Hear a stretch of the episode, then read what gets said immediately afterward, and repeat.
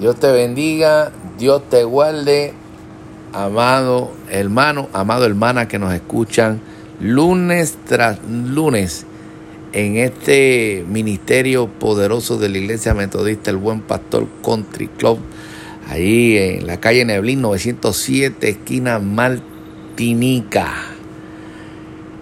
Otro podcast para la calle con nuestro hermano Rafael y este servidor Jesús Hernández.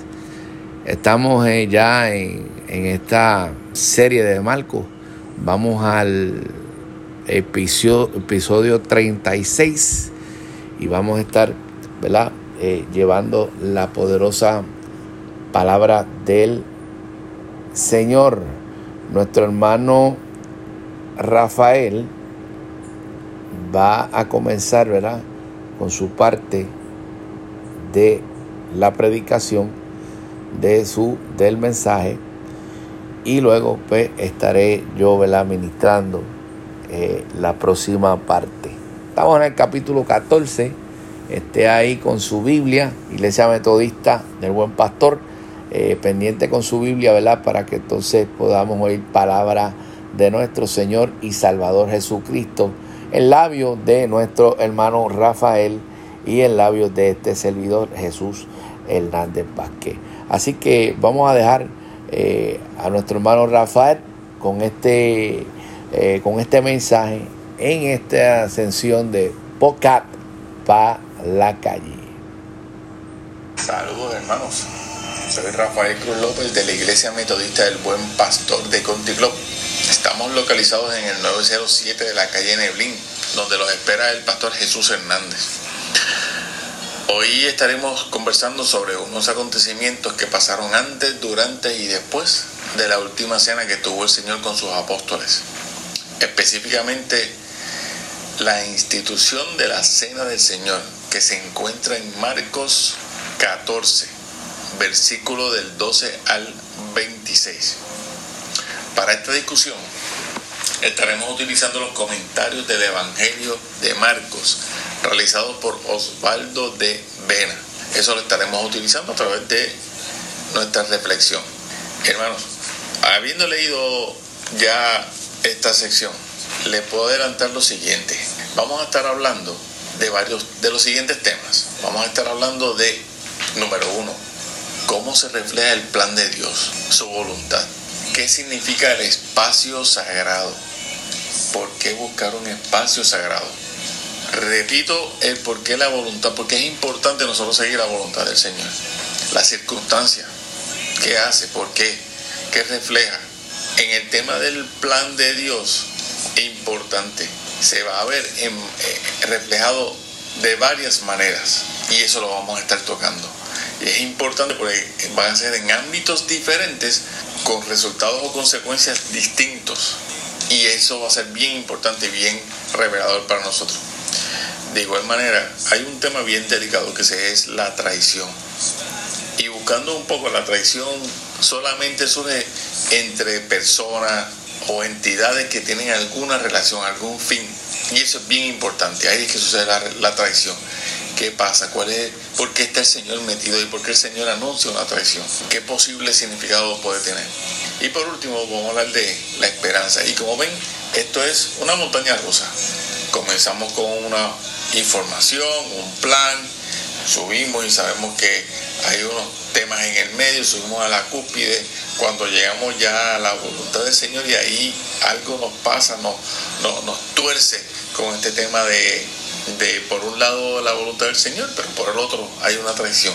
Pero adivinen qué, ya cuando estamos al pico de pico viene la esperanza. ¿Y usted qué, qué sucede cuando estamos en el pico de la montaña, de la montaña rusa? Estamos ahí arriba, vemos la esperanza, vemos todo el país, vemos el paisaje, vemos, entendemos todo. Y ya cuando, oye, vamos de bajada, lo que vamos es a nuestra salida. Ya estamos disfrutando, ya estamos, vamos a ir relajándonos. Y eso es lo que vamos a estar viendo hoy. Para beneficio de todos, vamos a estar dando lectura. El capítulo que les mencioné, Marcos 14, versículos del 12 al 26. Y vamos a comenzar con esa lectura. Y dice de la siguiente manera, institución de la Cena del Señor. El primer día de la fiesta de los panes sin levadura, cuando sacrificaban el cordero de la Pascua, sus discípulos le dijeron, ¿dónde quieres que vayamos a preparar para que comas la Pascua? Y envió dos de sus discípulos y les dijo, id a la ciudad y os saldrá al encuentro un hombre que lleva un cántaro de agua, seguidle, y donde estare, decid al Señor de la casa, el maestro dice, ¿dónde está el aposento donde he de comer la Pascua con mis discípulos? Y él os mostrará un gran aposento alto, ya dispuesto.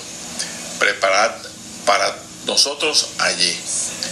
Fueron sus discípulos y entraron en la ciudad y hallaron como les había dicho y prepararon la Pascua. Y cuando llegó la noche, vino él con los doce. Y cuando se sentaron a la mesa, mientras comían, dijo Jesús, de cierto os digo que uno de vosotros que, que come conmigo me va a entregar. Entonces ellos comenzaron a entristecerse y a decirle uno por uno, ¿seré yo? Y el otro, ¿seré yo? Él respondiendo les dijo, es uno de los doce, el que moja conmigo en el plato. A la verdad, el Hijo del Hombre va, según está escrito de él. Mas hay de aquel hombre por quien el Hijo del Hombre es entregado. Bueno le fuera a ese hombre no haber nacido. Y mientras comían, Jesús tomó pan y bendijo y lo partió y les dijo diciendo, escuchen bien, tomad, esto es mi cuerpo. Y tomando la copa y habiendo dado gracias, les dio y bebieron de ella todos. Y les dijo, esto es mi sangre del nuevo pacto, que por muchos es derramada. De cierto os digo, no beberé más del fruto de la vid hasta aquel día en que lo beba nuevo en el reino de Dios.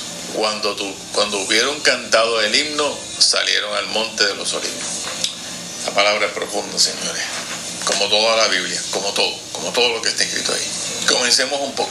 Del versículo 12 al 15, el Señor contestó las preguntas de sus apóstoles con exactitud impresionante. ¿Dónde tenían que ir? ¿Qué iba a pasar? ¿A quién se iban a encontrar? y le refiere un hombre con unas señales específicas que les mostraría el lugar como les acabo de mencionar, con las características particulares para ellos tener la cena. Vamos a ver esto un momento, vamos a ver esto, vamos a ver esto con cierta profundidad. El comentarista en la página 313 dice que la cena de Pascua era para recordar la liberación de la esclavitud en Egipto. Ahora, sí que vamos a preguntar. ¿Será cierto que cada vez que queremos salir de una situación que nos esclaviza, acudimos a nuestro Señor para que nos ayude y sobrepasar tal situación? Señores, de esto es lo que estamos hablando. ¿Qué sucede cuando tenemos algo que nos esclaviza o que debemos hacer? Acudir al Señor. Y en aquel tiempo histórico, en Egipto, aquel que no fuera, o aquella que no fuera parte de la aristocracia, era esclavizado. Esclavizado no necesariamente con azote, pero eran sirvientes o trabajadores de obras monumentales como las sabemos que existían. Y eso generaba mucho dolor, mucho castigo, lo cual ustedes y yo sabemos que el Señor no estaba en acuerdo con ellos. Ahora continuamos un poquito con esta reflexión. Ahora ellos siguen y dicen al lugar que el Señor les dice qué es lo que hay que hacer ¿Qué es lo que ellos tuvieron que hacer según la Sagrada Escritura? Seguir las indicaciones del Señor. De igual manera, de igual manera, cuando tenemos una situación que nos esclaviza y vamos a donde el Señor y vamos de la manera correcta, nos va a dar las instrucciones para salir de ello, para encontrar el camino de cómo hacerlo. En estas instrucciones, volviendo a la Sagrada Escritura, el Señor les dice que van a encontrar un espacio y al final le dice que es un espacio, un aposento alto. Estas instrucciones que les da al discípulo mostrará que les va a mostrar el aposento alto, según el comentarista Osvaldo de Vena, en la página 311 sugiere que el aposento alto ya dispuesto se refiere a una sala en la parte alta de la casa amueblada y arreglada. ¿Qué nos está diciendo el Señor? ¿Qué ustedes creen que nos está diciendo el Señor con esto? Me pregunto yo, siendo un, siendo, empezando en este tipo de reflexión, el Señor no nos estará diciendo que nosotros debemos buscar, buscarlo a Él, de una manera, en un lugar que así lo permita. Y vamos a hablar específicamente, cuando vamos a buscar al Señor para que nos ayude a atender estas penas o estas situaciones que nos agobian o que nos esclavizan, ¿cómo debemos de estar? ¿De qué lugar estamos hablando que debemos tener preparado? Sí, sí, sí, sí, estoy de acuerdo con ustedes. Debe ser un lugar físico, sí, que me permita ese diálogo. Y el otro lugar, ¿cuál debe ser? Le voy a decir como yo lo entiendo, mi corazón. Mi corazón debe estar bien, bien preparado para atender cualquier menester que yo tenga con el Señor. Cualquiera. Debe estar preparado para atender penas, pedir por mi hermano, algo que me agobie, alguna intranquilidad, cualquier cosa que yo necesite atender con el Señor, debo tener mi lugar, mi corazón bien preparado. ¿Y saben por qué debe estar así de preparado? Asumiendo como describe el aposento alto de un lugar preparado y amueblado. Porque el Señor me va a dar instrucciones. El Señor me va a dar instrucciones. En algún momento el Señor me va a dar instrucciones. Y mi corazón tiene que estar listo, presto para yo escuchar esas instrucciones. Y si lo imaginamos cuán listo, pues sí, como una sala bien decorada, bien amueblada, donde yo sé que me voy a sentir bien cuando yo reciba esas instrucciones. Esas instrucciones que van a hacer, ¿cómo le podemos llamar? La voluntad del Señor. Si yo lo voy a llamar y yo le voy a dejar mi pena, aquello que me esclaviza, como se reflejaba en el tiempo de la cena de Pascua, cuando se esclavizaba, o estaba en la época de esclavitud en Egipto. Y el Señor me va a decir, esta es mi voluntad ¿Y cómo lo voy a interpretar? ¿Cómo Él me lo va a decir? El Señor le va a ser claro. Tal y cual le dio las instrucciones a los dos apóstoles para dónde conseguir ese aposento alto, así de específico va a ser las instrucciones que nos vaya a dar para nosotros ejercer su voluntad. Ahora bien, cuando empezamos a entender esa voluntad, ¿en qué se, ¿de qué estamos hablando? De ese es el plan de Dios. Y vamos a volver a la escritura y vamos a ver cómo en las escrituras, en Marcos 14, del 12 al 26, se dan varias, digamos, digamos, anuncios de nuestro Señor, explicando, dando inicio al plan que ya existía. Y lo va a hacer de la siguiente manera. Vimos cómo el Señor nos contesta ahora, ¿verdad? Eso ya lo hablamos un poquito. Pero entonces llegamos al momento de la cena, una vez encontrado el aposento alto, y lo primero que le dice el Señor es anuncia que será traicionado. Sí, sí, sí, vamos a un momento ahí, vamos a un momento ahí específicamente, si pueden buscar allá en su Biblia, que dice cuando en el versículo 18, y cuando se sentaron a la mesa mientras comían, dijo Jesús, de cierto os digo que uno de vosotros que come conmigo me va a entregar. Lo importante es que es uno de los anuncios que hace el Señor. ¿Y por qué ustedes creen que hace ese anuncio? ¿Qué es lo que hay detrás de ello? Lo vamos a ver, lo vamos a ver. Luego continúa con su relato, con el relato en el capítulo, y dice, partiendo el pan, les indica a los apóstoles que ese es su cuerpo. Vamos a llevarnos esa imagen. Tengo un pan al frente y cuando yo lo parto y digo que ese es mi cuerpo, lo parto y es mi cuerpo. ¿Qué estoy diciendo? Que estoy partiendo el cuerpo. Eso es lo que está diciendo. Y como dice el comentarista en la página 313, el cuerpo partido es decir, torturado. Así que ya van dos. Le dice por un lado que va a ser traicionado y por el otro está anunciando su muerte. Y su muerte es que va a ser torturado. Óigame, Señor está haciendo una revelación del plan ya trazado, que se avecina. Ya está anunciando su muerte. Y al final, ¿cómo termina? Su sangre será derramada. Uf, uf. Vamos a, vamos a, venir acá al siglo XX, siglo XXI. Hermano, ¿cuántas veces nos hemos sentido traicionados por un ser especial para nosotros. En ese momento, ¿cómo, cómo hemos reaccionado? ¿En dónde hemos buscado contestación o ayuda para sanar esa herida? Y ahora más importante, luego que pasó la traición, ¿qué aprendimos? ¿Nos ayudó lo aprendido? Hermano que me escucha, amigo, feligre, conocido, es bien, bien claro que hasta yo he sufrido una traición y hasta cierto punto algún acto mío pudo haberse interpretado como una traición hacia algún ser querido. Claro que sí. ¿Cuál es la diferencia? Bueno, la diferencia es que ahora mismo yo, ahora yo conozco al Señor y estoy aquí buscando cómo realizar su plan, su voluntad que tiene conmigo y, conocerlo. Ahora, si estoy aquí es porque en aquel entonces Él siempre estuvo conmigo. ¿Qué les quiero decir? ¿Qué les quiero decir? Que Él anunció la traición, pero ¿saben qué? Siempre estará, siempre estará con nosotros cuando lo buscamos. Hay de aquel que lo traicionó, hay de aquel que no lo reconoce. Y sabemos qué pasó. Hay de aquel que no lo quiera reconocer, que lo niega. Esto pasa con el que lo niega. Ahora bien, hablemos una vez, hablado de la traición, hablemos de, del plan. Yo vamos a hacer, y, déjame, déjeme darle un ejemplo de hoy. Hoy, domingo 4 de diciembre, tuve la oportunidad de hacer la oración en la parte donde hacemos la comunión en la iglesia.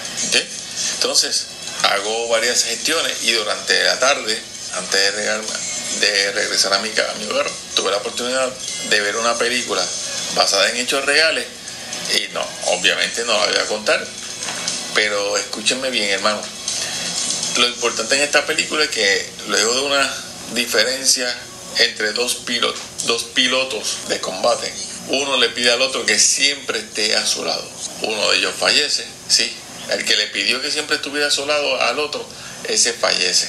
Y entonces termino diciéndole, entonces, ¿cómo es que hoy tuve esa oración veo esa película donde uno le pide al otro que siempre esté a su lado y estamos leyendo Marcos 14, de 12 al 26. Escuchen lo que le quiero decir. Lo que le quiero decir es que el Señor anunció su muerte para confirmar que Él se va a sacrificar por la humanidad.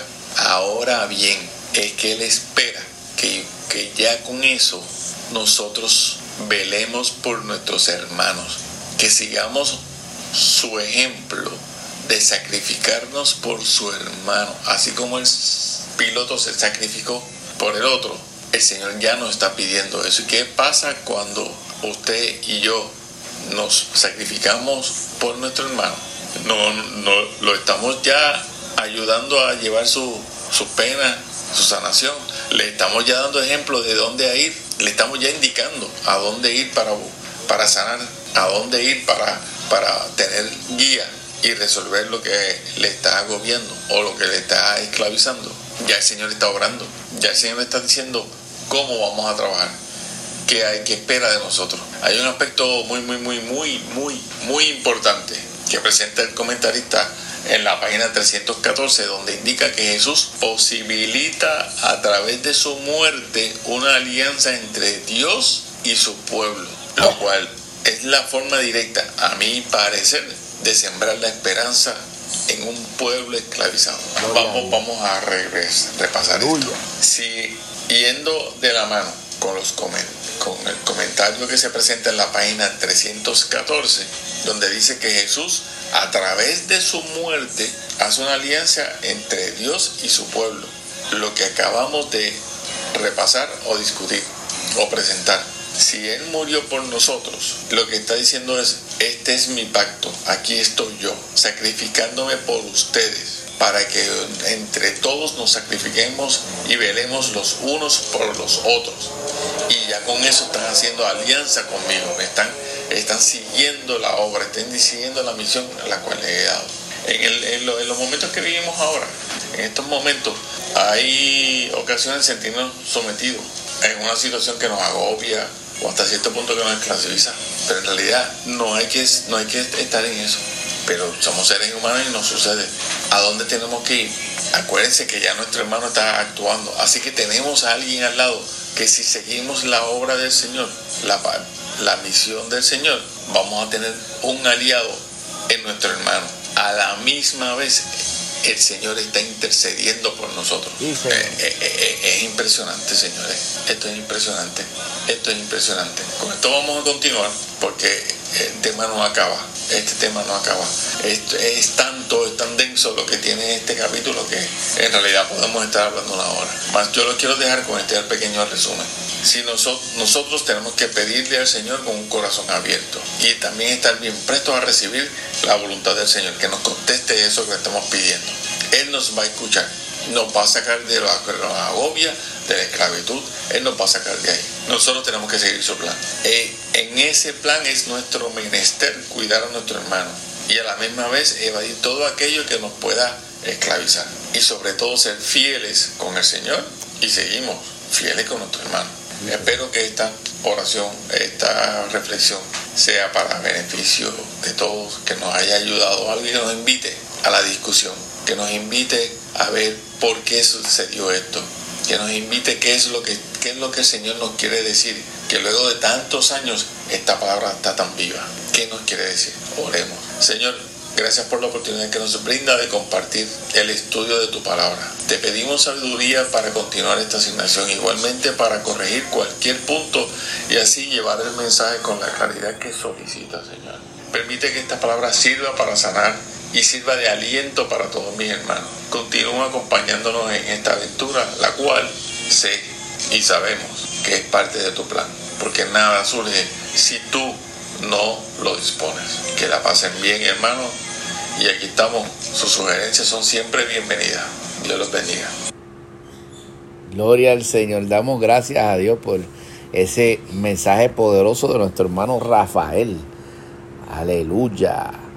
Dios ha ministrado mi vida de manera especial y estoy seguro que Dios ha ministrado también la vida de la iglesia y todo aquel, ¿verdad?, que está escuchando este podcast para la calle con nuestro hermano Rafael y Jesús. Damos gracias a Dios por la vida de nuestro hermano Rafael. Ya eh, ahí cuando él estaba predicando, Dios puso en mi corazón unas cosas con él y después vamos a estar hablando con él. Marcos 14, 27, 31 dice así. Entonces Jesús, es el otro relato, la otra pericopa. Entonces Jesús le dijo, todos os escandalizaréis de mí esta noche. Porque escrito está, heriré al pastor y las ovejas serán dispersadas. Pero después que haya resucitado, iré delante de vosotros a Galilea. Entonces Pedro le dijo, aunque todos se escandalicen, yo no. Y le dijo Jesús, de cierto te digo que tú hoy, en esta noche, antes que el gallo haya cantado dos veces, me negarás tres veces. Mas él con mayor insistencia decía, si me fuere necesario morir contigo, no te negaré. También todos decían lo mismo. Padre nuestro celestial, te damos gracias. Gracias por esa palabra hermosa también de nuestro hermano Rafael. Sigue usando, Dios mío, qué bueno. Aleluya, gloria al Señor por esa palabra. Te pido que esta que yo acabo de leer, que es cuando Pedro niega al maestro, sea un, momento de reflexión para la vida de la iglesia. Eh, te pido que tú hables al corazón de la iglesia. Te pido que tú hables al corazón de mi hermano, mi hermana, eh, el vecino, Dios mío, el que puede escuchar este podcast, que tú hables, que tú hables. Espíritu Santo, habla. Nosotros creemos que tú hablas a nuestro corazón. Señor, y te pedimos, ¿verdad?, que seas tú glorificándote de manera especial. Toda la gloria y toda la honra, Dios mío, es tuya, solo tuya. En el nombre de Jesús, amén y amén. Este texto no parte de la profecía, sino una confirmación de todo lo que le iba a ocurrir a Jesucristo, al Maestro. Este texto no parte, no está dando una profecía, lo que está dando es una confirmación de esa profecía. El pastor sería lastimado. El pastor sería herido. Y el rebaño dividido. Es una profecía de Zacarías, del profeta Zacarías. Pero como en toda la profecía habría un final feliz. Eh, muchas veces la iglesia, la iglesia del Señor, eh, hay algo que se llama los dones del Espíritu.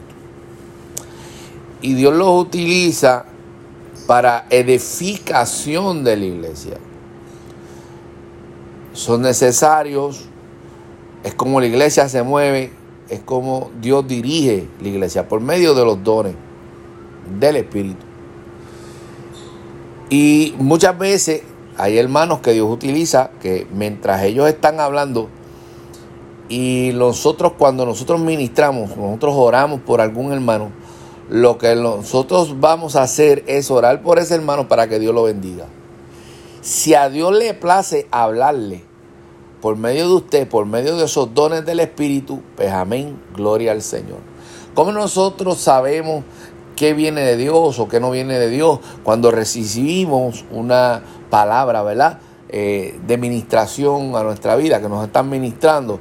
Bueno, porque siempre tiene la profecía, siempre va a dar oh, un final feliz.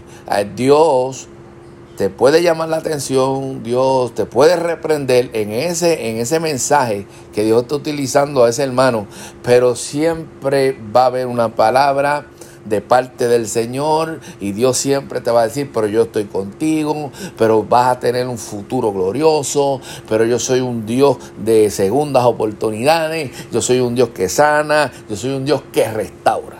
Esa es la profecía.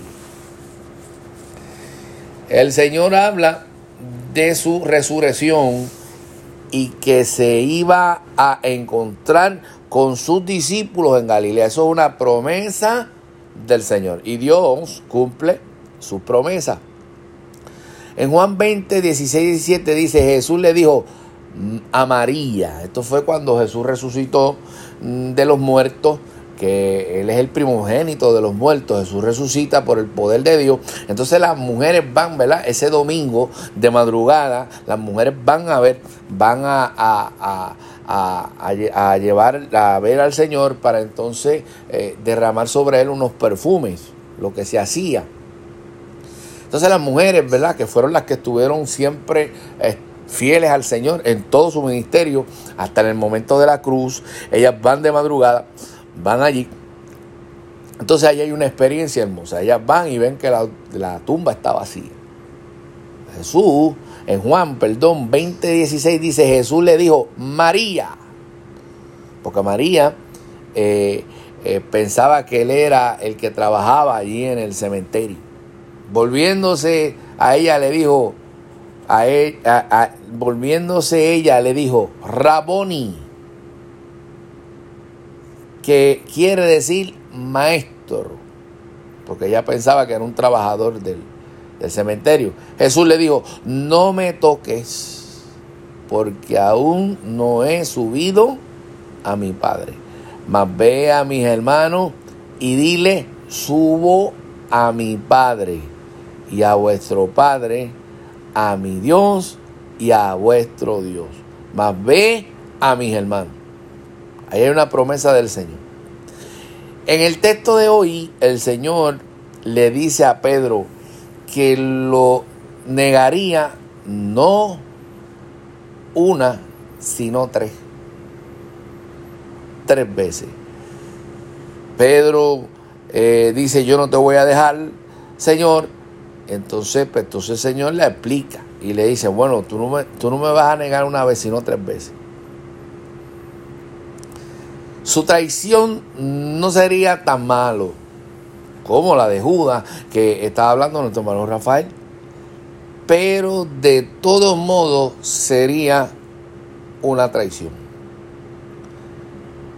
En el texto de hoy hay dos profecías. La profecía de Zacarías y la otra de Jesucristo que le dijo a Pedro, me negará tres veces.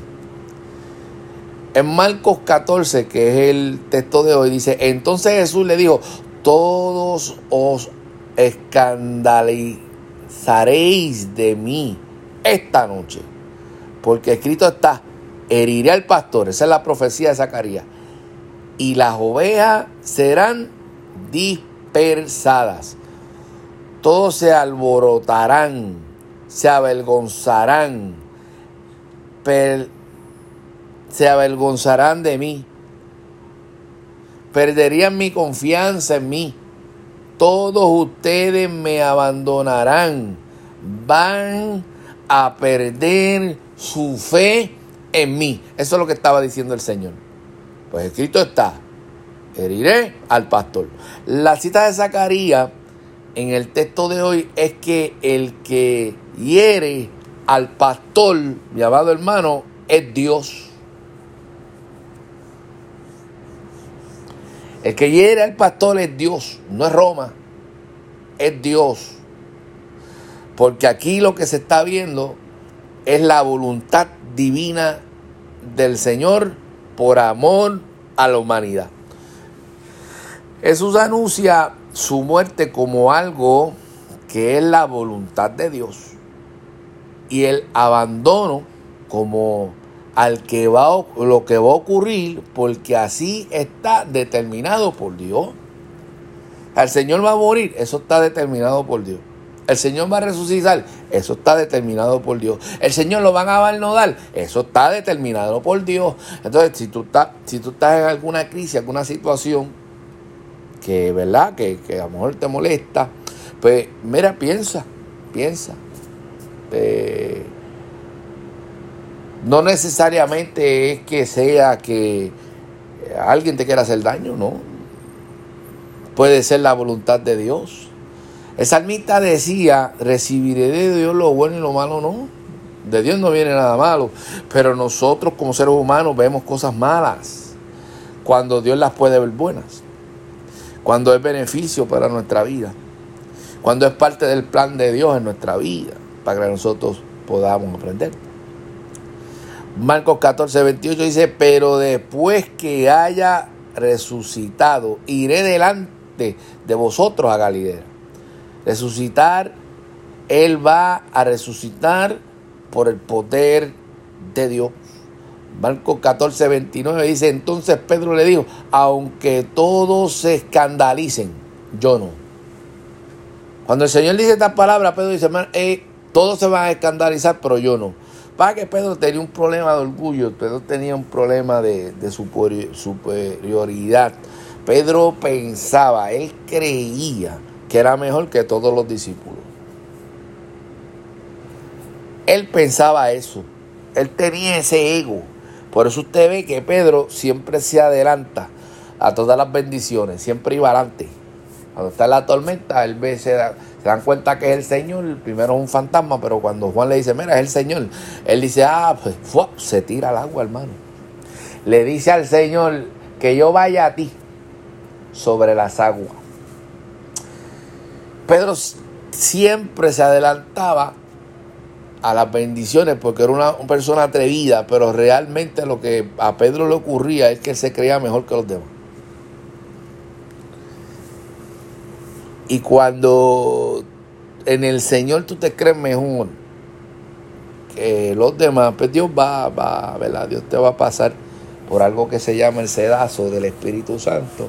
Y entonces te va a enseñar que para el Señor Dios tira una línea horizontal y para Él todos somos iguales. Marco 14:30 dice así, y le dijo Jesús, de cierto te digo que tú hoy, en esta noche, antes que el gallo haya cantado dos veces, me negarás tres veces. Pedro va de, bar, de bravo, donde el Señor dice, yo no te voy a negar, entonces el Señor le dice lo que va a ocurrir. de cierto te digo que hasta tú, hasta tú, hoy, esta noche, antes que el gallo haya cantado dos veces, me negarás tres veces. Hasta tú. Marcos 14:31 dice, mas él con mayor insistencia decía, si, si me fuere necesario morir contigo, no te negaré. También todos decían lo mismo.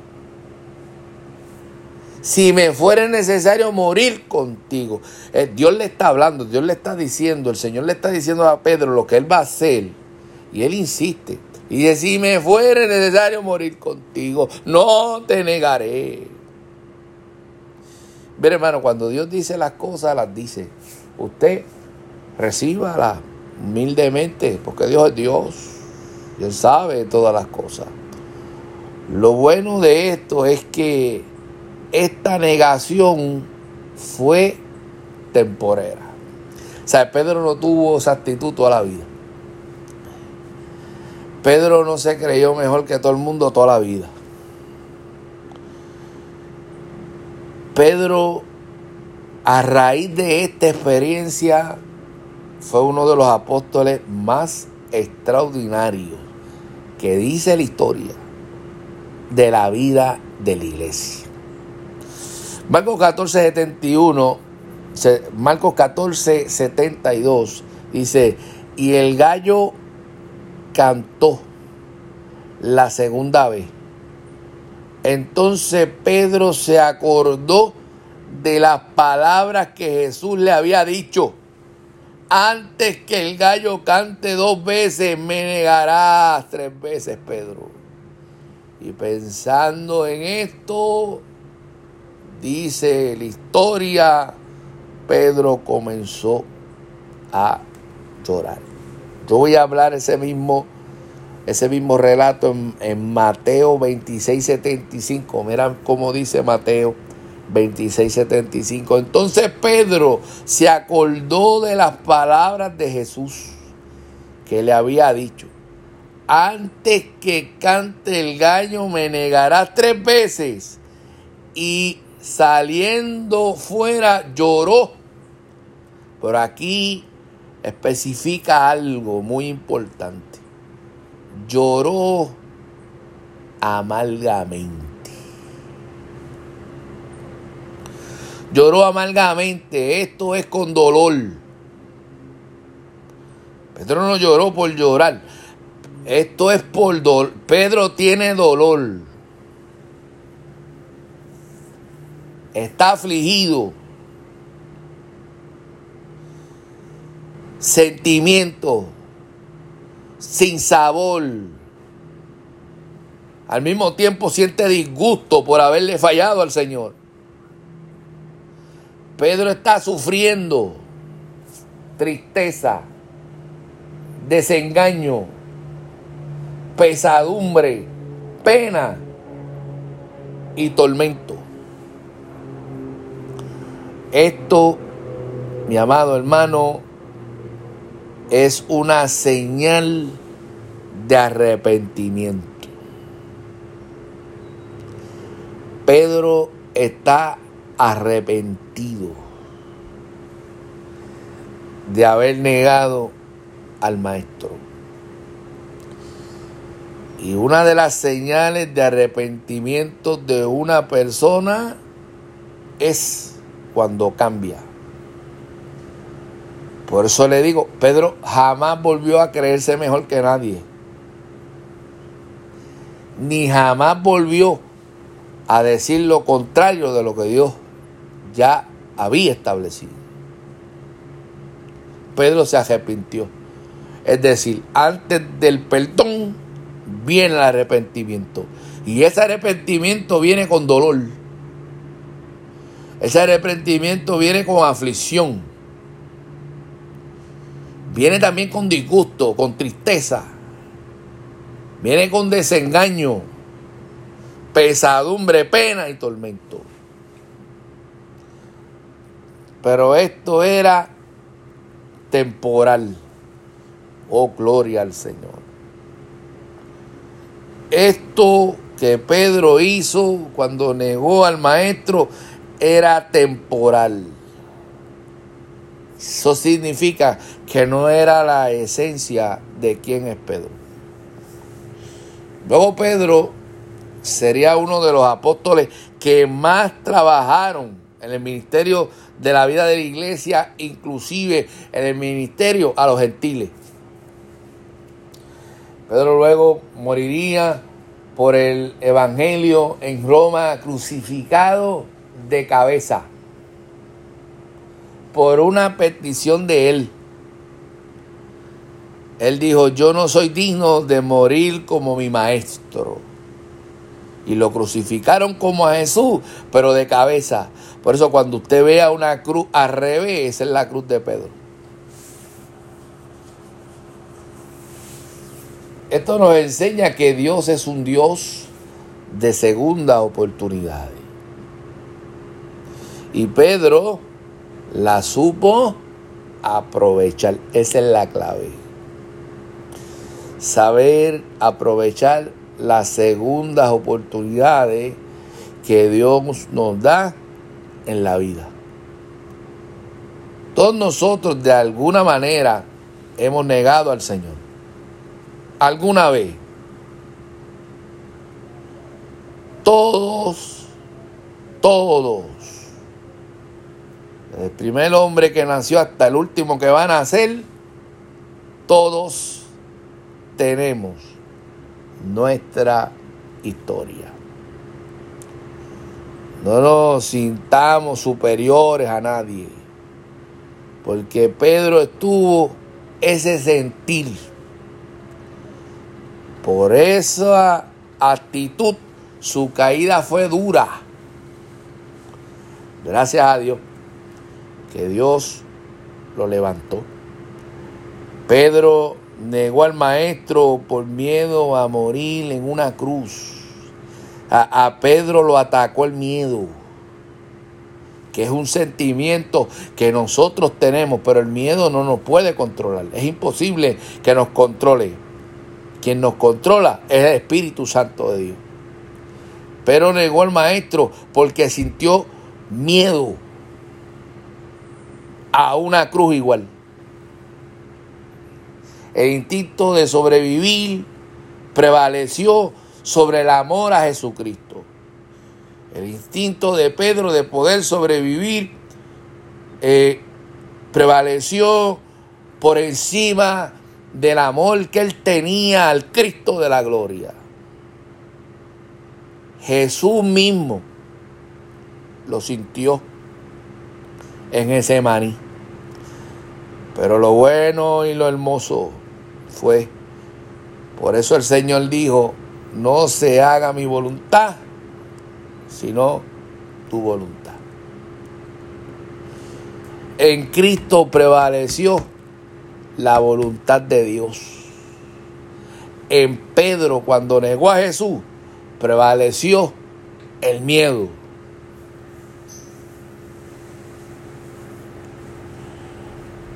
Que Dios nos ayude, mi amado hermano.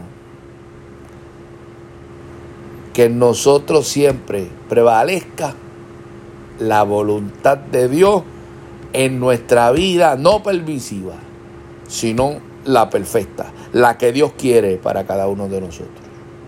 Estoy seguro que muchos de nosotros por dejarnos llevar por este instinto no hemos hecho lo que haría un verdadero cristiano, un verdadero hijo de Dios.